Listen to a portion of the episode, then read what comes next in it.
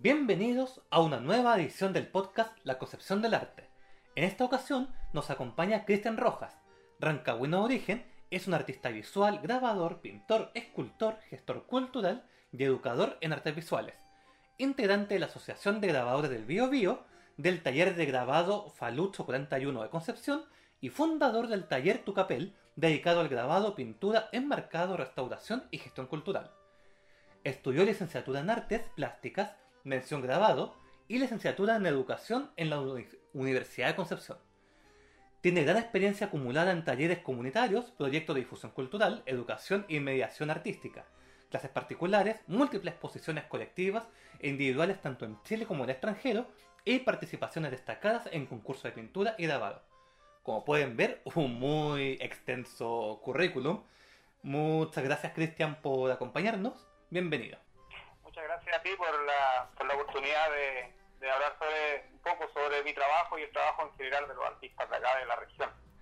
Tuve la oportunidad de estar viendo alguna de tus obras. San Google no, no nos tiene a todos identificados de una u otra forma.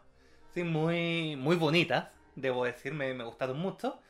Y me gustaría, en tus palabras, ya que me describieras un poco tu obra para aquellas personas que todavía no tengan la oportunidad de conocerte. ¿Cómo la describirías? ¿Qué quieres expresar con ellas? ¿Qué motivos o símbolos podemos encontrar? En dos palabras sería, eh, bueno, en realidad son tres, es un camino de vida.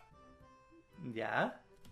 Eh, básicamente, si tú quieres que lo describa, eh, es difícil describir el trabajo propio, pero, pero yo pinto y grabo lo que vivo, o lo que creo vivir, o lo que, o lo que percibo. Eh, nunca me escapo de mi propia experiencia empírica y trato de transmitir esa experiencia colada por, por, mi bagaje cultural, por mi conciencia, qué sé yo, por mis deseos, mis anhelos, mis temores a eh, la tela o, o, un, o, una plancha o un grabado.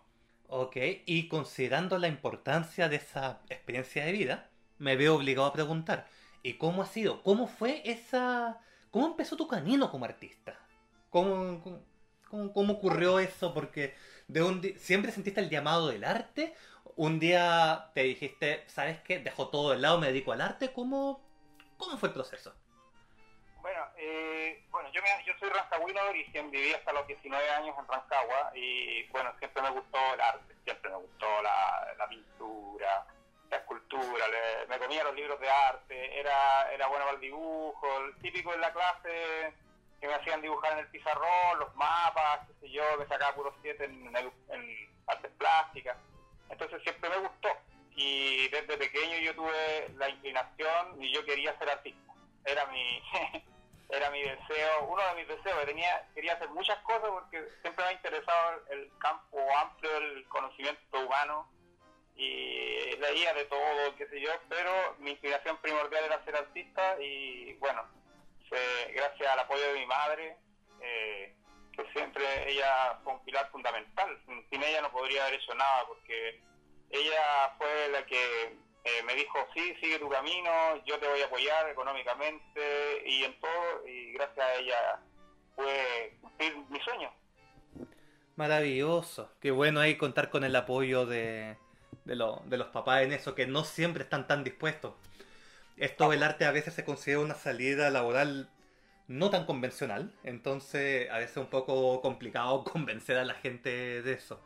Y a propósito de esto del arte como algo que quizás no siempre se percibe como tan normal, ¿qué es lo que más te pregunta la gente ajena al mundo del arte cuando le se enteran que eres artista? ¿Pero en qué trabajas? De alguna forma no sé si se percibe, ¿verdad? El arte como trabajo. Ahí hay todo un tema educativo que hay que cambiar sí, país. pero cada vez, cada vez, mira, lo que pasa es que cada vez eh, hay, hay, hay menos gente, creo yo, eh, por lo menos la gente que yo que yo frecuento, yo hago muchos talleres, hago clases, qué sé yo, y eh, en esta acción pedagógica eh, se conoce mucha gente, tanto profesores, colegas, alumnos, niños, niñas, qué sé yo, pobladores, personas, la persona de a pie, la persona común y corriente, y cada vez esta pregunta es menos frecuente porque de algún modo en tantos años, ¿cierto? Un, un oscurantismo cultural enorme con la dictadura, y en tantos años de desarrollo de, de la creatividad y de tantos artistas que hay en Chile, eh, el arte urbano ha hecho mucho de sí, eh, digamos, el muralismo urbano, el graffiti, para eh, evidenciar el arte como un trabajo. Entonces, cada vez hay menos gente que pregunta eso. Pero sí, es, frecuente esa pregunta. ¿De qué vives? ¿Y cómo lo haces? Y, creen que uno es, es pobre, que vive casi en la calle. hay una precariedad laboral evidente, porque más que una profesión, estudiar arte no es una profesión, es hacer lo que uno quiere hacer y uno lo hace del corazón.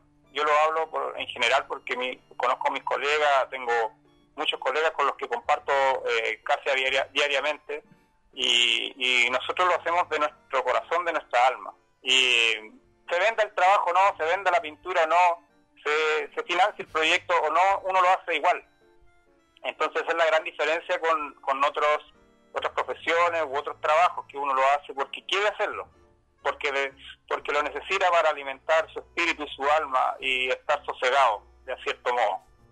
Ya, mira, qué, qué bonito eso. Y para todavía esto, gente un poco más escéptica, dudosa, los que van quedando todavía, ¿cómo acercarías el mundo del arte a estas personas? ¿Cómo trataríamos de de, mostrar, no sé, el gran valor que, tiene, que yo creo que ahora con el tema de la pandemia igual se ha valorizado mucho el arte en un sentido amplio del término, por lo demás. Eh, hablemos desde el cine, desde la música, la pintura, todo eso, porque, bueno, al parecer es lo que lo mantiene cuerdos a muchas personas. Y aún así, cuando se vuelva a una cierta normalidad, como que, no sé, de nuevo me parece que mucha gente va a volver a tener, ve el arte como algo más ajeno, darlo como por sentado, como que existe, obviando que hay gente detrás que trabaja en eso, que demanda un esfuerzo. ¿Cómo acercar el arte a esta gente? ¿Cómo quebrar esa, esa situación con la gente que va quedando? Bueno, eh, primero que nada, las herramientas que uno tiene, la principal herramienta eh, como artista, primero que nada, como artista es la obra. Eh, es, tener, es tener obra siempre siempre estar en obra, siempre estar trabajando, a pesar de que uno tenga ciertos silencios de, tiempo, de meses, eh, esos silencios no son silencios inocuos donde uno no está haciendo nada o está pensando, está leyendo, está investigando, siempre están, entonces siempre estar en obra. Lo segundo ya, eh, esa obra acercar a, a las personas y al público, al público que no está tan informado, ¿cierto?, a través de la educación artística la educación artística se ha tornado eh, fundamental en estos tiempos para acercar el arte a las personas.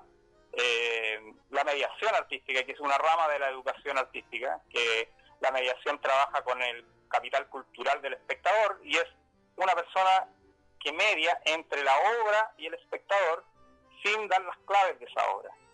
¿ya? Ese, ese, tipo de, pedagogía se está desarrollando fuerte en el país eh, por distintos eh, actores culturales, centros culturales, artistas en general, críticos, porque no necesariamente el artista tiene que hablar de la obra.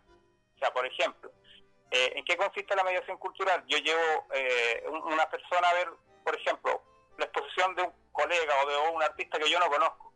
Y aunque yo no conozca a ese artista, yo puedo mediar entre el espectador y la obra porque tengo ciertos conocimientos que el espectador no. Y a través de esos conocimientos yo puedo develar lo que la obra le dice a ese espectador. Entonces, la, educación es fundamental.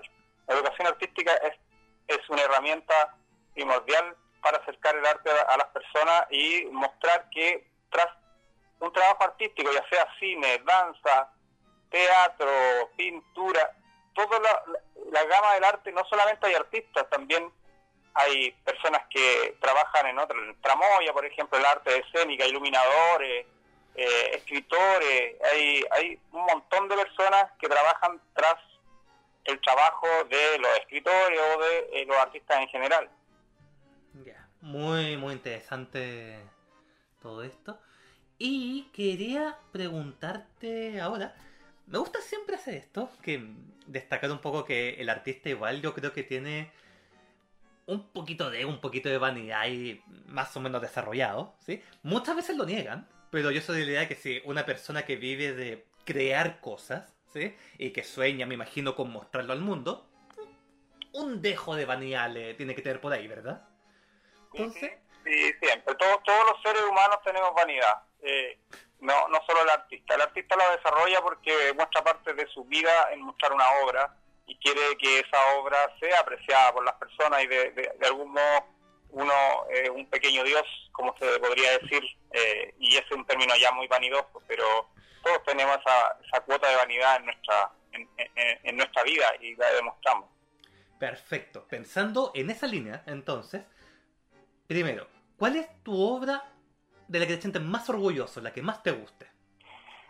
Es difícil, difícil porque yo he hecho muchos proyectos, muchas exposiciones individuales y, no, no, no, es una pregunta que no se sabría decir con exactitud. Sin embargo, eh, hay trabajos, obras a las que uno le tiene más aprecio, ¿ya? Eh, ciertas ciertas pinturas, ciertos grabados que uno les tiene más aprecio que a otras y que las destaca, incluso yo no las vendo. Yo tengo una colección mía que hay gente que me ha preguntado, ¿cuánto vale ese cuadro? Yo no se lo vendo porque lo considero algo mío, algo tan eh, personal que incluso da un poco de pudor que otra persona lo pueda tener, sin que sea figurativo. ¿ah? ¿eh?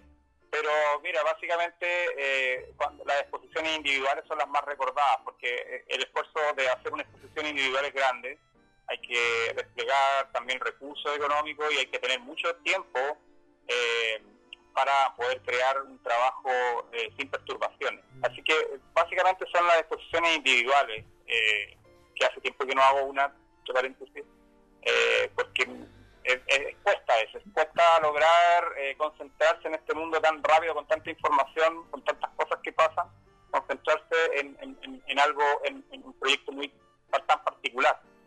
Entiendo. Y bueno, aprovechando esto de la, de las exposiciones individuales, ¿dónde te gustaría exponer? Tengo entendido que ya has expuesto en el extranjero. ¿En qué lugar has expuesto? ¿Y dónde te gustaría todavía exponer? Mira, eh, mi, mi alcance es eh, internacionalistas no son tan, tan ambiciosos, porque yo le hablo al público local. O sea, si bien eh, es prestigioso exponer en, en espacios en espacios importantes, ¿cierto?, del extranjero o de Chile incluso, Santiago siempre se ve como la meca de, de, dos artistas de, regiones y después de Santiago el salto es, no sé, eh, a Brasil, a México generalmente, y después a Europa, a Estados Unidos, qué sé yo. Eh, yo no tengo ese tipo de ambiciones, sí trabajo en ello, pongo empeño en que mi trabajo sea visto por la mayor cantidad de personas posible, pero pensándolo así, para mí eh, a nivel local sería muy interesante eh, exponer en la pinacoteca de acá de, construcción. no he postulado, no he postulado a la pinacoteca básicamente porque no, no me he dado el trabajo de hacer una exposición para la pinacoteca porque ahí hay que tener, por ejemplo, la pinacoteca tiene dimensiones amplias y hay que tener obra de un buen formato, grande, para que sea bien apreciada. Eh, yo acá en mi casa tengo un cuadro grande que yo he expuesto, digamos, la pinacoteca de manera colectiva y en la pinacoteca se ven pequeñísimos. Entonces, para mí la pinacoteca de acá de Concepción sería una, una buena vitrina, un buen espacio y creo que eh, este año o el próximo eh, voy a postular. Ya. Súper. ¿En dónde, cómo, en qué te ves en 10 años más? El Cristian del futuro, ¿en qué va a estar? bueno, el futuro está siempre siendo, nosotros somos pasado, presente y futuro al mismo tiempo a cada rato, todo el rato. Eh, eh, ya cuando me hiciste la pregunta ya es pasado y, y, y el futuro en 10 años yo lo veo bueno, no, nunca lo pienso, ¿ah? no, en realidad vivo el día y vivo, vivo lo más cercano al año en que estoy viviendo y me planifico un poco el año, pero creo que en 10 años más voy a seguir estando en Concepción, eh, voy a seguir trabajando duro, eh, espero poder haber logrado las metas que me he propuesto, como por ejemplo lo que digo de exponer en la pinacoteca, ¿cierto? Eh, de hacer más proyectos, de involucrar a más artistas, porque yo trabajo harto colectivamente. Esa ha sido una pasión que yo he tenido desde, que estudiaba, el trabajo colectivo, que me lo enseñó Lautaro Lave, un escultor con el cual trabajé siendo estudiante de arte. Eh, y básicamente, eh, mira, no sé si pecar de poco ambicioso, pero, pero yo estoy tranquilo como estoy ahora. Me gusta este, esta sensación de estar en, tranquilidad eh, para poder crear, para poder hacer mis proyectos. En 10 años me veo algo parecido, algo parecido, algo parecido a como estoy ahora. Mira, la verdad la tranquilidad está súper subvalorada y es, es un lujo en los tiempos que corren. Y pensando en la hora aún más a largo plazo, para la posteridad, para la inmortalidad, ¿cómo te gustaría ser recordado? Cuando las futuras generaciones piensen en Cristian Rojas, ¿qué te gustaría que pensaran? Solamente, mira, eh, más que nada me gustaría que, me recordaran como... Tengo ciertas ambiciones altruistas yo, ¿ah? eh, cierta vocación altruista, entonces me gustaría eh, que, recordaran como que yo puse un granito de arena en el acercamiento de la cultura y de las artes y en el, en el panorama artístico de la región del Biobío, no sé si de Chile, pero sí de nuestra región de Concepción y que aporté y que dejé alguna huella, ya sea, no sé, pues eh, alguna colección importante de obras y también el, tema de, la educación. Yo voy mucho con la educación y me gustaría ser también recordado como educador artístico y dejar una huella en eso. Eso para mí es importante dejar una huella en, las nuevas generaciones a través de la consecuencia también. Eh, he sido tratado, por lo menos, de ser consecuente en mi vida. con Por eso te, decía yo que lo que yo pinto o grabo es lo que vivo. ya esa Está ahí, está ahí. Eh, y esa es la, la, verdad, o sea, no mi, mi ambición sería esa, sería ser recordado como educador, como artista, como que alguien que, que puso eh, algo eh, algo extra en esta en este mundo que se llama eh, Concepción o la región del Biobío para el arte. Me gusta mucho tu, tu vocación también de, educación. Yo he tenido la oportunidad también de estar ligado a ese mundo sin haber estudiado en realidad la, pedagogía, pero sí todavía tengo fe y confianza en los jóvenes, esto como el futuro. Un poco cliché la frase, pero uno la cree de verdad cuando está metido en esto. Claro, así es. Así es. O sea, uno va, mira, eh, eh, es la verdad la que va por delante. Eh, en general, las personas que trabajamos en el arte, en general, se podría decir que, que no tenemos, no, no, tenemos, por eso somos más desinhibidos, nos dicen que somos más desinhibidos porque vamos con la verdad por delante, o sea, nuestra obra es nuestra verdad. O sea, tú ves, mi trabajo, ves el trabajo de, los creadores, el creador que hizo una pintura, que hizo un grabado, y tú vas a ver algo de verdad, una parte de la verdad o de, este ser que hizo eso. Entonces, estás, estás exponiéndote tú, al exponer tu obra te expones tú mismo, o parte de ti. Claro, claro, tal cual. Oye, Cristian, y cuéntanos, ¿Alguna anécdota chistosa o interesante que te haya ocurrido en, tu labor artística? Bueno, aquí en... Mira, no sé si son si hay anécdotas tan tan chistosas. Bueno, nosotros con los colegas siempre lo siempre estamos eh, somos bien extrovertidos. eh, nos gusta pasarlo bien, nos gusta nos gusta salir, nos gusta no sé, compartir pero hay anécdotas que son, mira, más que nada, en un momento se son tristes, pero se transforman con el tiempo. Yo creo que en, todo proceso de vida pasa eso. Con el tiempo se transforman en algo para recordar. Por ejemplo, me ha pasado que, que muchas veces eh, tú mandas obras a concursos de arte y no te devuelven la pintura. No. ¿Ya?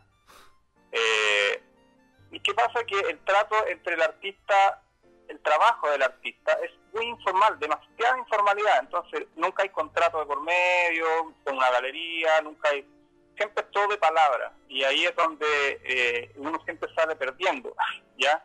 Eh, yo recuerdo, por ejemplo, puede, puede parecer puede parecer triste ahora la cosa, pero para mí ahora ahora me da risa, pero el rollo, por ejemplo, cuando em, había un concurso que se hacía en la ciudad de La Unión, en la región de Los Ríos, pintando La Unión, y yo mandé cuadro, quedé seleccionado, qué sé yo, y pasaron dos años o más que no me volvían mi trabajo.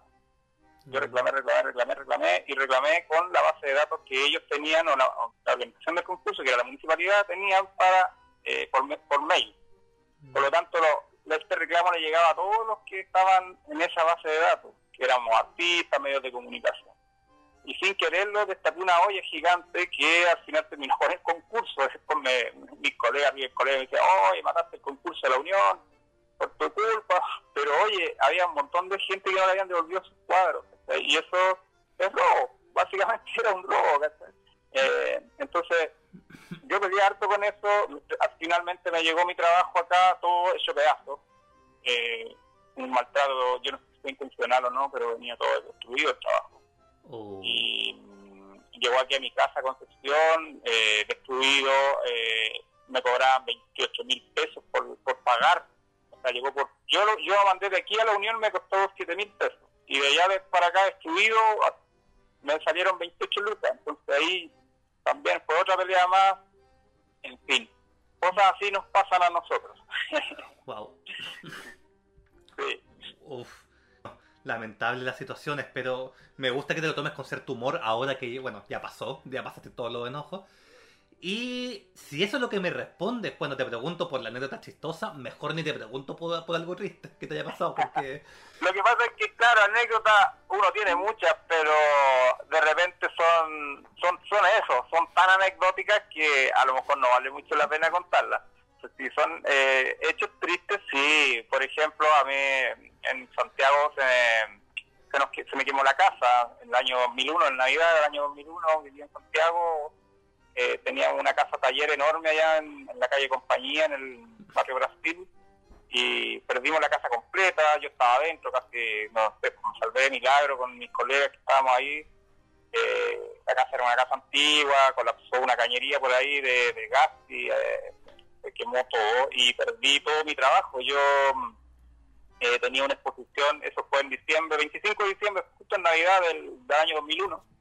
Yo en 2002, en marzo de 2002, yo tenía una exposición eh, individual acá en Concepción, en la sala Federico Ramírez, acá en la sala municipal, y perdí todo el trabajo que tenía hecho hasta ahora, hasta ese momento.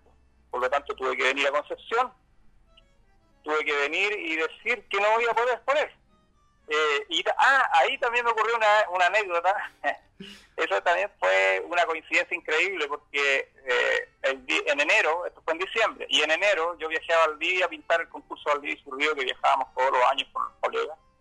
Y la persona que estaba inscribiendo allá en Valdivia para el concurso, eh, me tocó a mí ya, bueno, qué sé yo, uno tiene que dar todos los datos, dónde vives. Y yo no tenía casa, había perdido mi casa hace, no sé, dos semanas menos. Y y le expliqué, todavía estaba un poco choqueado, le dije, no, o sea, que lo que pasa es que no tengo casa porque se me quemó la casa. Mm. Oye, ¿cuándo se te quemó la casa? En Navidad le dije, yo vivía aquí en compañía, qué sé yo. A ver, ¿y en qué casa era? Tal casa, tal. Yo fui a apagar ese incendio porque yo soy bombero de la compañía italiana allá en Santiago, me dijo. Y yo entré a esa casa, me dijo. Oh. Eso fue coincidencia. Y me dijo, fue increíble, me dijo, porque nosotros entramos al baño, dijo, con los bomberos, y el, baño de esa casa era enorme, era de corte de un cuarto, era muy grande. Y, y habían dos esculturas gigantescas de fierro, de Eugenio un, escultor de acá de, la región, de, Concepción. Y dijo, y cuando entramos nosotros picando y que estaba entre las llamas, aparecen esos como guerreros de fierro gigantes y nosotros nos asustamos. No sabíamos, ni sabía lo que era que estaban envueltos en llamas, decía, era impresionante, y ahí después descubrimos que eran esculturas de fierro.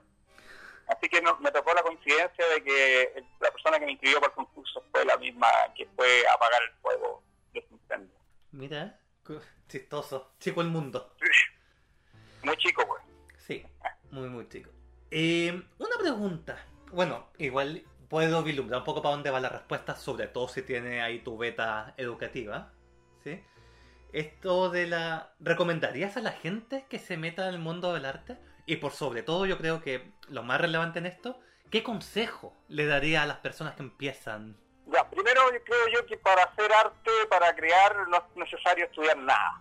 Eh, sí, uno puede ser autodidacta y estudiar por uno mismo. Pues, pues bueno, ahora, eh, ahora existen también las redes sociales, antes no existían cuando, cuando yo era joven, pero existen las redes sociales donde, donde uno puede encontrar en YouTube, puede encontrar cursos de óleo, de grabado, de escultura, de lo que uno quiera, de fotografía, en fin. Ahora, si la persona está interesada realmente en aprender eh, el arte, el oficio, en aprender teoría, es importante la teoría, la, mucha gente la desecha, pero es tan importante la teoría como la práctica. Son, creo que van de la mano. Eh, yo le diría a las nuevas generaciones de artistas que, entre paréntesis, yo trabajo con nuevas generaciones también de artistas recién egresados de la Universidad de Concepción o que todavía están estudiando, y hablo con ellos mucho porque compartimos en el taller Falucho 41, el taller de grabado, eh, yo le diría que se dediquen con toda la pasión del mundo a lo que hacen, que no claudiquen, porque este mundo del arte igual es complejo, es complicado, ahí va a haber un montón de zancadillas que a uno le van a, le van a hacer en el camino y que uno mismo se hace, ¿ah? eh, pero que perseveren, perseverancia y trabajar duro. Es lo más importante, trabajar y trabajar, sin parar. Perfecto, entonces el trabajo duro es clave en esto, para que funcione. la perseverancia, la perseverancia, no, no, no, no, echarse atrás, no echarse a morir y, a veces uno puede estar pobre como rata, pero en esa pobreza como rata uno tiene la riqueza de seguir creando y, se aferra a su obra, a su trabajo y, ahí radica también eh, la templanza eh, de, la persona que crea, de la persona que, que inventa algo de cero. Y pensemos que el artista inventa algo de cero, de cero inventa algo que transmite un mensaje importante que es, eh, es una sublimación del pensamiento humano, o sea, va más allá del razonamiento eh, y crea algo que donde antes no había nada lo crea. Eso es súper importante. Yo lo encuentro fascinante, ¿eh? realmente eso de la, de la creatividad, de la creación, esto, el pequeño Dios que hablaba al principio. A mí me lo encuentro increíble. Realmente encuentro que el mundo del arte la gente dedicada a la industria creativa, en el sentido amplio del término, yo lo encuentro personas brillantes. Simplemente esa capacidad de construir, de crear donde no había nada antes, maravilloso. Y, y, es lo que nos salva, como decía hasta el principio, de la locura. Imagínate, eh, en este tiempo de pandemia, todos eh, vemos películas, vemos series, ¿cierto? Nos, nos, salva la música, nos salva la poesía, el leer libros, y todo eso es arte. Y detrás, como te contaba, detrás de todas esas expresiones artísticas que uno está aquí encerrado, si no, si no hubieran revistas, si no hubieran libros, si no hubieran películas, si no hubieran series, si no, si no hubiera teatro, y si no hubiera nada de eso, eh, nosotros nos volvemos locos, ¿cierto? Porque no tenemos escapatoria a la realidad, a esta realidad aplastante. Y detrás de cada uno de esos, de esos de esas expresiones artísticas hay un montón de gente que trabaja. Imagínate, para producir una película, producir un montón de personas, cuando tú ves una película y ves los créditos finales, tú ves una centena de personas que trabajaron para producir una película o en un libro, si no hay editor, si no hay corrector de pruebas, si no hay impresor. El, el, libro no es solo el escritor, sino que un montón de gente y ahí es donde eh, pasa, eh, entra a, jugar el, término este neoliberal, que es la, la industria creativa, ¿cierto? Donde eh, se dice que nosotros somos industria creativa, sin embargo, no funcionamos como industria, porque no estamos profesionalizados, somos trabajadores muy precarizados, muy, muy, muy, muy, muy precarizados, no tenemos contratos. O sea, la última encuesta que se hizo en, plena pandemia sobre la realidad de los artistas visuales, que yo contesté esa, es lapidaria. O sea, más de un 80% de nosotros trabaja sin contrato, sin nada. Mm. Eh, entonces, eso es importante también valorar que uno, a pesar de eso, sigue creando y sigue bregando contra un sistema eh, despiadado, porque realmente este sistema es muy despiadado, o sea, nosotros acá la única manera que tenemos de lograr que se financien nuestros proyectos, que suenen bien de la comunidad, porque los proyectos que nosotros generamos, proyectos culturales, son para el bien del, de la persona, de la persona que habita este país. Creamos un bien cultural la única manera que tienen de financiarlo es a través de concurso público y de competir con mi colega, con, mi amigo. O sea, o se gana el proyecto él o me gana el proyecto yo. Y si gano yo, no gana él o ella. ¿Ah? Entonces, e, e, esa, esa cosa de la competencia aplicada, que es tan propio, ¿cierto?, del individualismo capitalista, de neoliberal, aplicado al arte, es, eh, eh, es fatal. Es fatal porque mata, en cierto modo, la creatividad y uno se transforma en hacedor de proyectos ya que lo que me ha pasado un poco a veces. Sí, eh, bueno, parte de la complejidad que siempre es difícil en un país em, medio que, que, no sea de los países ricos. Em, está esta disyuntiva entre invertir en arte que alimento para el espíritu, alimento para el alma. Y bueno, en época de pandemia vemos que es básicamente los que nos mantiene cuerdos. Pero cada peso que también se invierte en una cosa es un peso que no se está destinando a otra. Entonces, los políticos muchas veces que buscan réditos más inmediatos. Entonces, bueno, al parecer no tienen el arte tristemente como una de sus prioridades muchas veces. No, pues imagínate, el, el, Producto Interno Bruto de la industria creativa, eh, el rédito que tiene para el Estado, no, no me acuerdo el porcentaje, me, me, me parece que era un 0,2% del Producto Interno Bruto el que, el, el, el que deja la, la, industria creativa o el arte o, la, o el desarrollo cultural para el Estado, o sea, para el país. Sin embargo, la, el dinero que se invierte en arte, en la cultura, es infinitamente más bajo. Por lo tanto, sí participamos de la economía nacional, sí eh, influimos y damos prosperidad económica y damos trabajo a, muchas personas, transportistas, a galeristas, a gente que enmarca, qué sé yo, un montón de gente que gira en torno a, los trabajos artísticos. Entonces sí generamos, sí generamos, y si lo vemos desde ese punto de vista, ¿cierto? Economicista, sí generamos eh, rédito económico para el país y trabajo. Súper importante ese mensaje entonces ahí para cualquier autoridad que nos está escuchando para que lo, lo tenga en cuenta. Y ya por el tiempo tenemos, nos toca irnos a un breve receso, pero antes me gustaría jugar un poco al pimponeo. Pregunta-respuesta rápida, ¿ya? Yo empiezo una frase, tú la terminas en una o dos palabras. ¿Ya? Para ser creativo, ¿necesitas? Imaginación en tu taller, escritorio, lugar de trabajo, ¿no puede faltar? Música. ¿Algún día me gustaría? Uy, me gustaría recorrer el mundo. Ok, súper. Una canción para escuchar mientras trabajas. Cualquiera de 10.000 Maniacs. Okay. O 10,000 Maniacs. Ok. Tu mejor error. No haberme dedicado a lo que quería mi padre. Ok. Solo por curiosidad, ¿qué es eso? Eh, o sea, lo tomo como error. ¿Sabes por qué lo tomo como error? Porque era lo que mi papá quería para mí, que él quería que fuera carabinero. Ok, listo. Nada más que decir al respecto. Para él fue un error que yo haya sido artista, por lo tanto, nunca me apoyó ni económicamente. Ok. Y la última pregunta es Trimponeo. ¿Soy?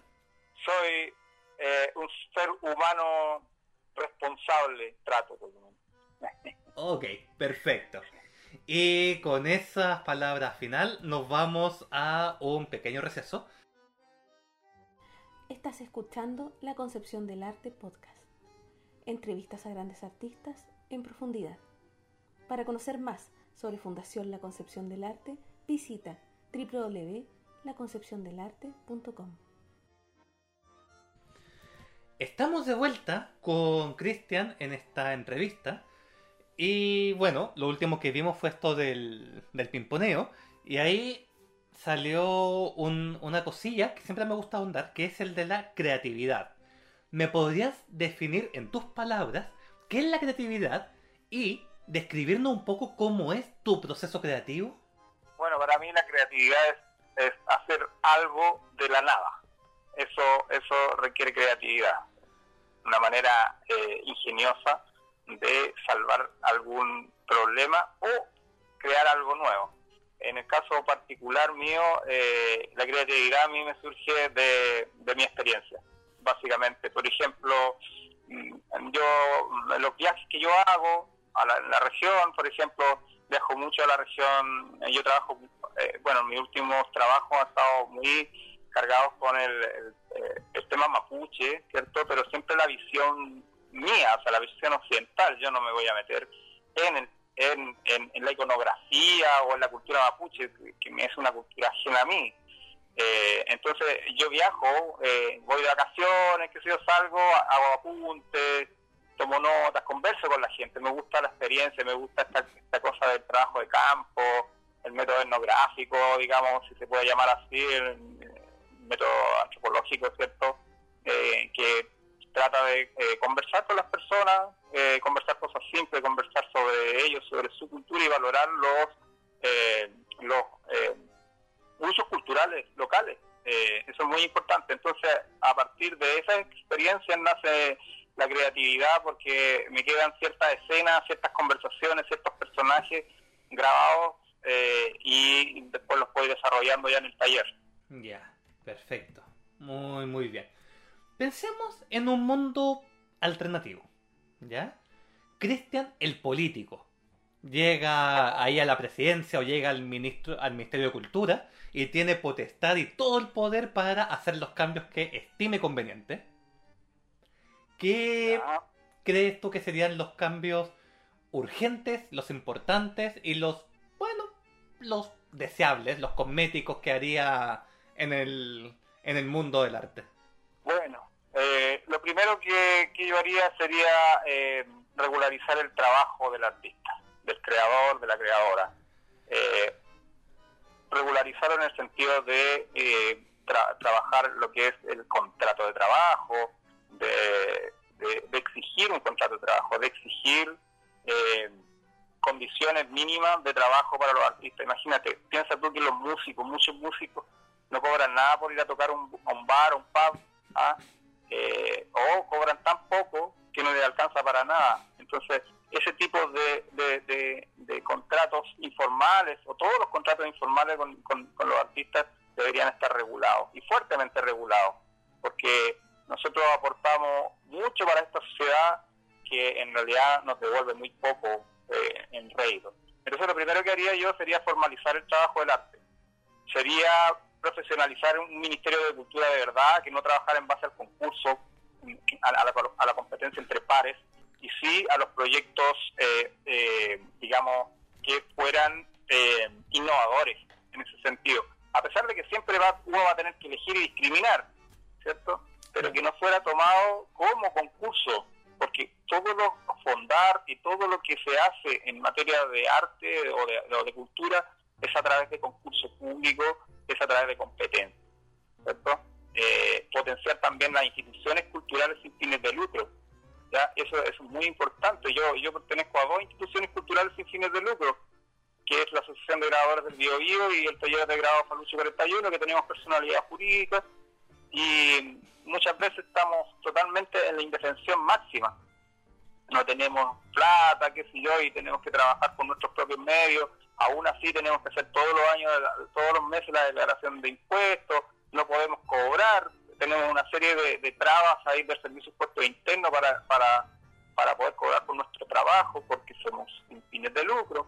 Entonces, todas esas figuras, esas figuras que uno tiene que ir, porque se tiene que ir adaptando y crear figuras y en cierto modo hacer ciertas trampitas para poder eh, lograr sobrevivir de, una fundación, porque uno también eh, necesita comer. O sea, este, este, estos fines altruistas que, que tiene el arte o el artista en general eh, también eh, necesitan tener rédito económico. Eh, entonces lo que yo haría sería profesionalizar el campo de las artes.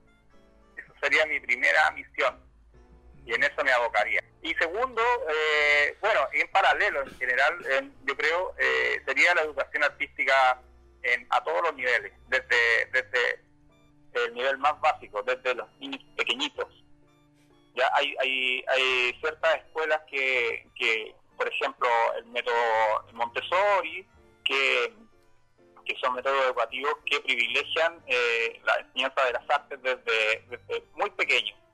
Y, y, en ese sentido yo pondría hincapié para que las nuevas generaciones tuvieran una formación de pequeñito y después fueran personas informadas. ¿Por qué? Porque el arte, la cultura te abre el mundo el arte y la cultura te abre, te, abre la cabeza, te, te, abre el pensamiento más allá de la cotidianeidad. Así que eso es lo que diría yo. perfecto. Ahí tenemos entonces a Cristian, el político, y sus medidas. Em, hay una cosa, en todo caso, yo entiendo que en términos de poder, de alcance, en las medidas y todo eso, se depende mucho de, lo, de los políticos. Sin embargo, los rubros específicos eh, están compuestos por, bueno, la gente que trabaja en ellos. ¿Y qué autocrítica crees tú que sería... Eh, ¿Hay alguna autocrítica respecto a la labor de los artistas? para estar en esta situación? Claro que hay una autocrítica. O sea, primero que nada, todas las disciplinas artísticas, desde las artes visuales hasta pasando por las artes escénicas, las artes musicales, eh, eh, las letras, todas las disciplinas artísticas eh, tenemos un modus operandi, digamos, social, ¿cierto? los escritores, los actores, generalmente la danza, están mucho más cohesionados como grupos y, son, digamos, menos individualistas en ese sentido. ¿ya? Al gremio de las artes visuales es especialmente individualista y ahí es donde está la autocrítica. Yo he intentado, he sido dirigente, fui dirigente de, la Asociación de Pintores y Escultores de Chile, presidente de, esa entidad acá en Concepción, intenté hacer cosas, pero es muy difícil agrupar a, los, pintores, a los artistas visuales, eh, porque tenemos ese espíritu individualista de trabajar en nuestro taller, ¿cierto? Sin embargo, dentro de las mismas artes visuales también existe el grabado, y el grabado, el grabador, yo trabajo tanto en pintura como en grabado, los grabadores somos mucho más cohesionados en ese sentido. ¿ah? ¿Por qué? Porque el trabajo de grabado es un trabajo de taller donde yo necesito al otro, donde el otro necesita a mí, porque eh, necesitamos, si, vamos a hacer un taller, es difícil hacer un taller, eh, crear un taller con dineros propios o con esfuerzo solo, porque es caro. Y mantener un taller también, un espacio, tiene que ser un espacio importante. Por lo tanto, eh, este espíritu colaboracionista del grabado nos lleva a que dentro del gremio de las artes visuales el grabador sea mucho más unido y trabaje en conjunto que eh, los pintores o los escritores. Así que la autocrítica pasa por eso, por el individualismo extremo que, vivimos nosotros como artistas. Mm. Esa, esa actitud a veces media vivesca de vivo, ¿cierto? que nos aleja de la gente. ¿ya? A pesar de que en Concepción no existe tanto, Concepción es, y, y, la gente se sorprende cuando, cuando viene a inauguraciones, viene eh, a eventos culturales y no es de acá de, la zona, eh, se sorprende que nosotros seamos todos tan amigos, que conversemos, que nos acerquemos a la gente, porque por ejemplo en Santiago, que yo viví nueve años allá, eh, no pasa eso. Es mucho más elitista el, sistema, ¿ya? Y también nos discriminan a nosotros por ser de regiones, eso es importante también. Entonces, creo que por ahí va la gestión colaborativa eh, que en eso nos caemos y el acercamiento del, artista a, la, persona común y corriente. Ya, perfecto. Oye, mm, Cristian, ahora una pregunta en tu rol de gestor cultural, ¿ya? Más que de artista previamente tal. ¿Cuáles son los errores más comunes que tú detectas en los artistas, en los artistas más jóvenes, los noveles, y cómo crees que se puede subsanar eso? En el campo de la gestión cultural, a ver, bueno, de partida todos cometemos errores a cada rato, eso, es inevitable. Y cuando uno es más joven, eh, independiente del, de, la forma en que uno trabaje, siempre va a cometer errores, ¿cierto? Porque eh, en, el superar errores entra mucho lo que es la experiencia. Eh, en el campo de la gestión cultural acá eh, falta gestión cultural, faltan gestores. Yo sé que ahora la escuela, la escuela de artes visuales, la, escuela de arte de la Universidad de Concepción prepara gestores culturales y hay gestores muy jóvenes que están trabajando. Yo no, la verdad es que no estaba al tanto de qué están haciendo estos gestores que están egresando en estos momentos de, la escuela de arte. Antes no existía, nosotros nos cambiaron los planes, esos planes eh, antiguos ya no, se imparten, ya no hay licenciatura en escultura, en pintura o en grabado, sino que ahora o hay gestión cultural, hay nuevos medios, no sé, pues son, es otro enfoque que se le da a la carrera de artes visuales, de artes plásticas. Y creo que las nuevas generaciones, eh, no sé, en realidad en la gestión cultural en que están. lo que sí sé, lo que yo sí sé te podía hablar, te podía hablar es de las antiguas generaciones la gente que hace gestión cultural acá en, en, la zona, que en general deja mucho que desear. O sea, hay muy casos muy puntuales de trabajo de, calidad y de trabajo consciente, pero en general no. Eh, sobre todo cuando tú trabajas con los centros culturales municipales. Ahí, como se trabaja mucho con el poder político, hay gente muchas veces que no tiene idea de nada y, y que eh, es difícil trabajar ahí. Hay una tremenda eh, brecha entre el artista y estas personas que trabajan en algunos, en ciertas municipalidades, en ciertos centros culturales. Eh, en cuanto a que, por ejemplo, a mí me ha pasado, me han roto pintura, se le han perdido pintura, han dicho, me han presentado y han puesto mal mi nombre, no sé, son muchas cosas que pasan el enfoque también que le dan a, los centros culturales a veces muy pobre, falta, falta mucha comunicación con la comunidad, la gente no sabe lo que está pasando. Eh, es muy triste, por ejemplo, eh, yo no, no, no, no, podría hablar mal de nadie eh, en específico, pero sí, por ejemplo, si tú ves ciertas prácticas, por ejemplo, donde está el Centro Cultural Balmaceda de Arte Joven, que, que yo trabajo ahí, para mí ha sido importante, para nosotros el apoyo del Centro Cultural para con nosotros, los artistas, ha sido maravillosamente importante, pero si tú, te, tú, vas, tú ves al lado de ese centro cultural, hay un basural. Entonces, se contradice un trabajo cultural con un basural al lado. Eh, entonces, por ahí creo que eh, ese acercamiento con la comunidad a lo mejor falta. Ya, perfecto, perfecto. Pongámonos ahora un poquito más filosóficos, démosle renda suelta ahí a todo, todo el bla bla que podamos tener. Y te hago la pregunta, ¿qué es para ti el arte? El arte. Bueno, esa, es la pregunta del millón, ¿ah? es una de las grandes preguntas, es casi como preguntar quién es Dios. Eh, son preguntas que, que nunca tienen una respuesta del todo, o sea, se, se la ha hecho la humanidad desde que, desde que hay conciencia de que el arte es arte, pero para mí, eh, yo tengo una frase de, Hegel que la memoricé cuando estudiaba en la universidad, la memoricé y para mí es la mejor, la mejor explicación de lo que es el arte, que es una creación, toda creación humana, que habla para su generación y para todas las generaciones venideras, o sea, trasciende en el tiempo. Es la sublimación del pensamiento humano, es el, el arte es una extensión de nuestro pensamiento y de nuestra de nuestra creatividad que no tiene parangón con ningún otro animal.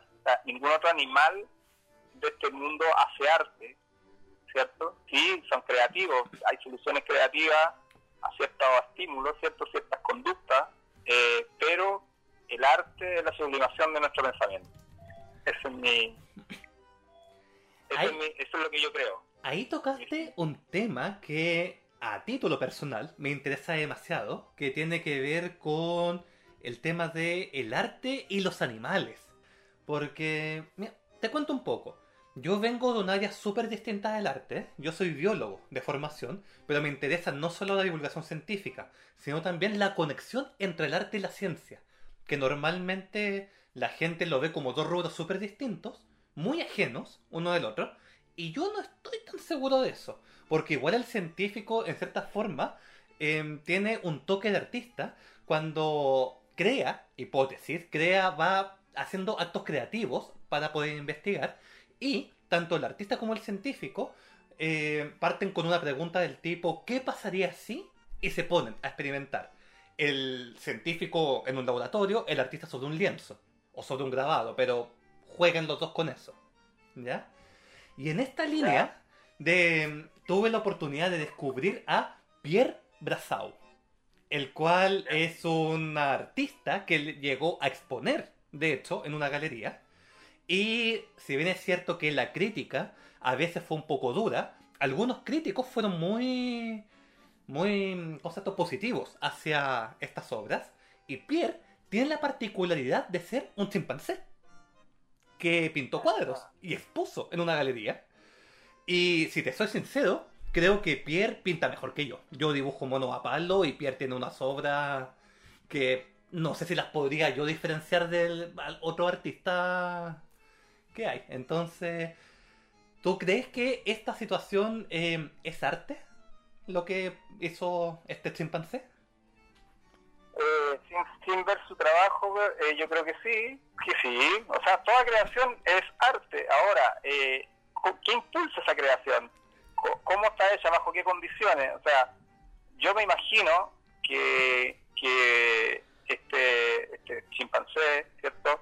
Eh, trabajó a lo mejor sin ninguna sin ninguna noción, no tiene la noción de, de nada, o sea, es como un niño que pone un pincel y raya y pinta y, y, también es arte, sí, por ese lado sí.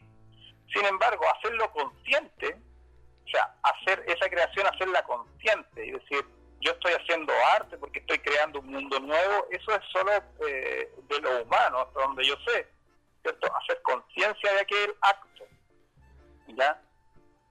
Eh, sí, puede ser que yo he visto también eh, elefantes que pintan y, incluso uno puede, no sé, pues ponerle, pintarle las patitas a su perrito y que camine por la tele y lo va a hacer.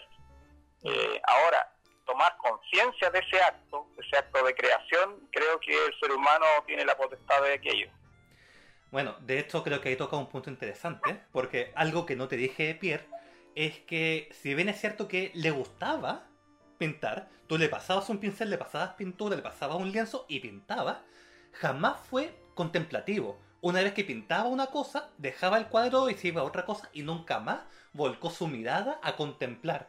Entonces siempre está la duda si es que había algún nivel de, de disfrute, de contemplación o de análisis más allá de hacer manchas. No se sabe, porque para eso tenemos que estar dentro de la mente del chimpancé y es un poco difícil hacer eso poco complicado. Claro. complicado. Ahora, bueno, me gustaría recordar siempre a toda la gente de que hay vida fuera del arte, ¿verdad? ¿Qué te gusta hacer en tu tiempo libre? A mí leer. Leo, eh, leo, harto, leo harta revista, me gusta, me gusta, mucho leer. Es, una de mis pasiones. Eh, si bien ahora he dejado de leer libros como libros, eh, leo mucho por internet. Eh, y esa es una de mis grandes pasiones. Eh, el deporte también me gusta hacer mucho. bueno, hasta se pudo jugar a la pelota, pero ya, ya no juego ya, porque ya mis amigos tampoco juegan, entonces no voy a ir a jugar solo a la pelota. Entiendo. Pero me gusta mucho el deporte, soy ando mucho en bicicleta. Eh, como digo, leo mucho y me gusta ver eh, programas de televisión, programas que yo quiero ver, si no, no veo televisión abierta. Eh, generalmente programas de índole cultural, dibujos animados veo mucho, me gustan también. Esos son como mis momentos de, de ocio. Ya, perfecto. Y bueno, ya que estamos con esto, ¿algún libro, alguna película que recomiende a la gente que nos escucha? Uf, muchas películas, muchos libros. Eh, mira, el último libro que yo me leí fue un libro de un escritor francés, francés eh, de, eh, me cuesta pronunciar su apellido, es Hollowbeck, Hollowbeck, ya, que es un escritor contemporáneo francés, que se llama, el libro se llama Las partículas elementales. Eh, es un libro fascinante, a mí me, me llama mucho la atención, me lo prestó un amigo y empecé a leer las primeras páginas y quedé impactado con el libro.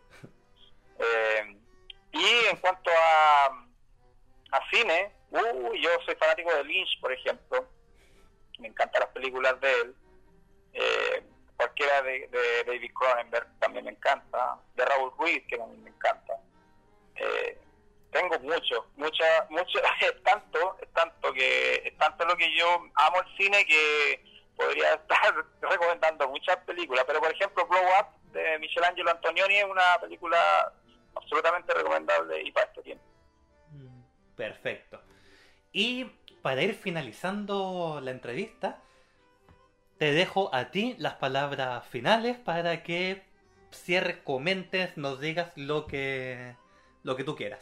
¿Cómo quiere cerrar acá? Bueno, eh, agradezco, primeramente agradezco que esta entrevista, agradezco que quieran dar a conocer mi trabajo, eh, mi, aporte a, este mundo de la cultura acá en la región. Eh, nada más que decir que nos cuidemos mucho, que, que seamos responsables, que la vida de nosotros está en nuestras propias manos y que la, la creatividad y, el arte tienen que prevalecer, siempre. Tienen que estar ahí, porque sin, sin creatividad nosotros no tenemos innovación, no tenemos tecnología, no tenemos ciencia, no tenemos arte, no tenemos nada. Y desarrollar la creatividad creo que es lo más importante. Por lo tanto, la igualdad de oportunidades, para que todos podamos desarrollar esa creatividad, todos, en igualdad de oportunidades, es, la base de una sociedad sana. Si nosotros negamos esa oportunidad a, la, a, las, a las nuevas generaciones, ya sea por, eh, por, plata, ¿cierto? por discriminación racial, por lo que sea, si nosotros negamos esa posibilidad, eh, vamos a construir siempre una sociedad desigual. Y esas desigualdades van a perdurar en el tiempo y no van a poder ser subsanadas con nada que podamos hacer en el futuro. Entonces, la, igualdad de oportunidades para todos, la igualdad de condiciones para todos es, muy importante para desarrollar la creatividad. Agradezco mucho eh, nuevamente esta entrevista. Muchas gracias. Muchas gracias a ti.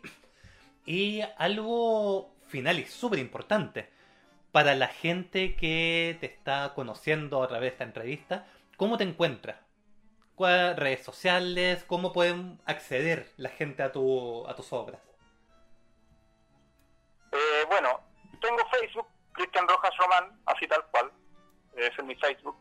Eh, tengo Instagram también, em, em, es em, arroba, arroba C Rojas Román Artista Visual. Guión bajo Artista Visual. Es así, así más o menos. nunca recuerdo la. Soy muy malo para las redes sociales, pero sí son necesarias. Pero tengo en Instagram ahí C Rojas Román eh, guion bajo artista visual para que si me quieren buscar, si me quieren preguntar, ahí está mi obra, mi trabajo y eso, esas son mis redes sociales. Perfecto. Lo que ocupo más. Ahí por Instagram entonces, para no molestarlo por Facebook, por Instagram podemos ver ahí la, las obras de, de Cristian. Muchísimas gracias por, por tu tiempo y con esta información final nos despedimos hasta la próxima. Muchas gracias a todos los que nos escucharon.